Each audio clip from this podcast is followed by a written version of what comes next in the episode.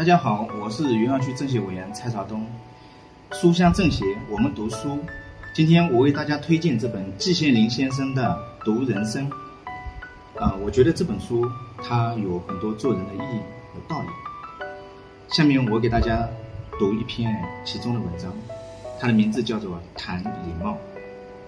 眼下，即使不是百分之百的人，也是绝大多数的人，都抱怨现在的社会上。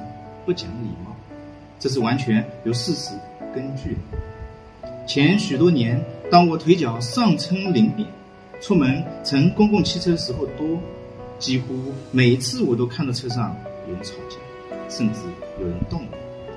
起因是微不足道，你碰我一下，我踩你一脚，如此等等。试想，在拥挤的公共汽车上，谁？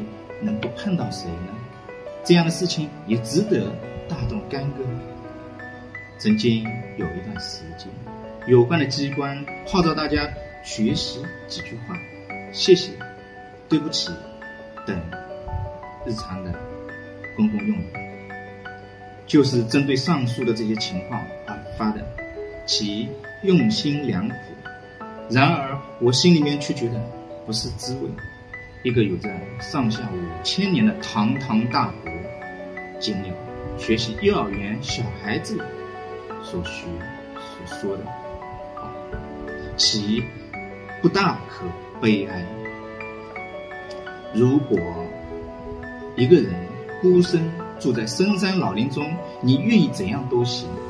可我们是处在社会中，这就要讲点人际关系。人必自爱而后人爱之，没有礼貌是目中无人的表现，是自私自利的表现。如果这样的人多了，必然产生社会的不协调。千万不要认为这是个人事而掉以轻心。现在的国际交往日益频繁，不讲礼貌的恶习所产生的恶劣影响。已经不局限于国，而会很快的流于世界。说到这里，就像我们前几天发生的唐山打人事件，现在已经是全世界都有这样的影响。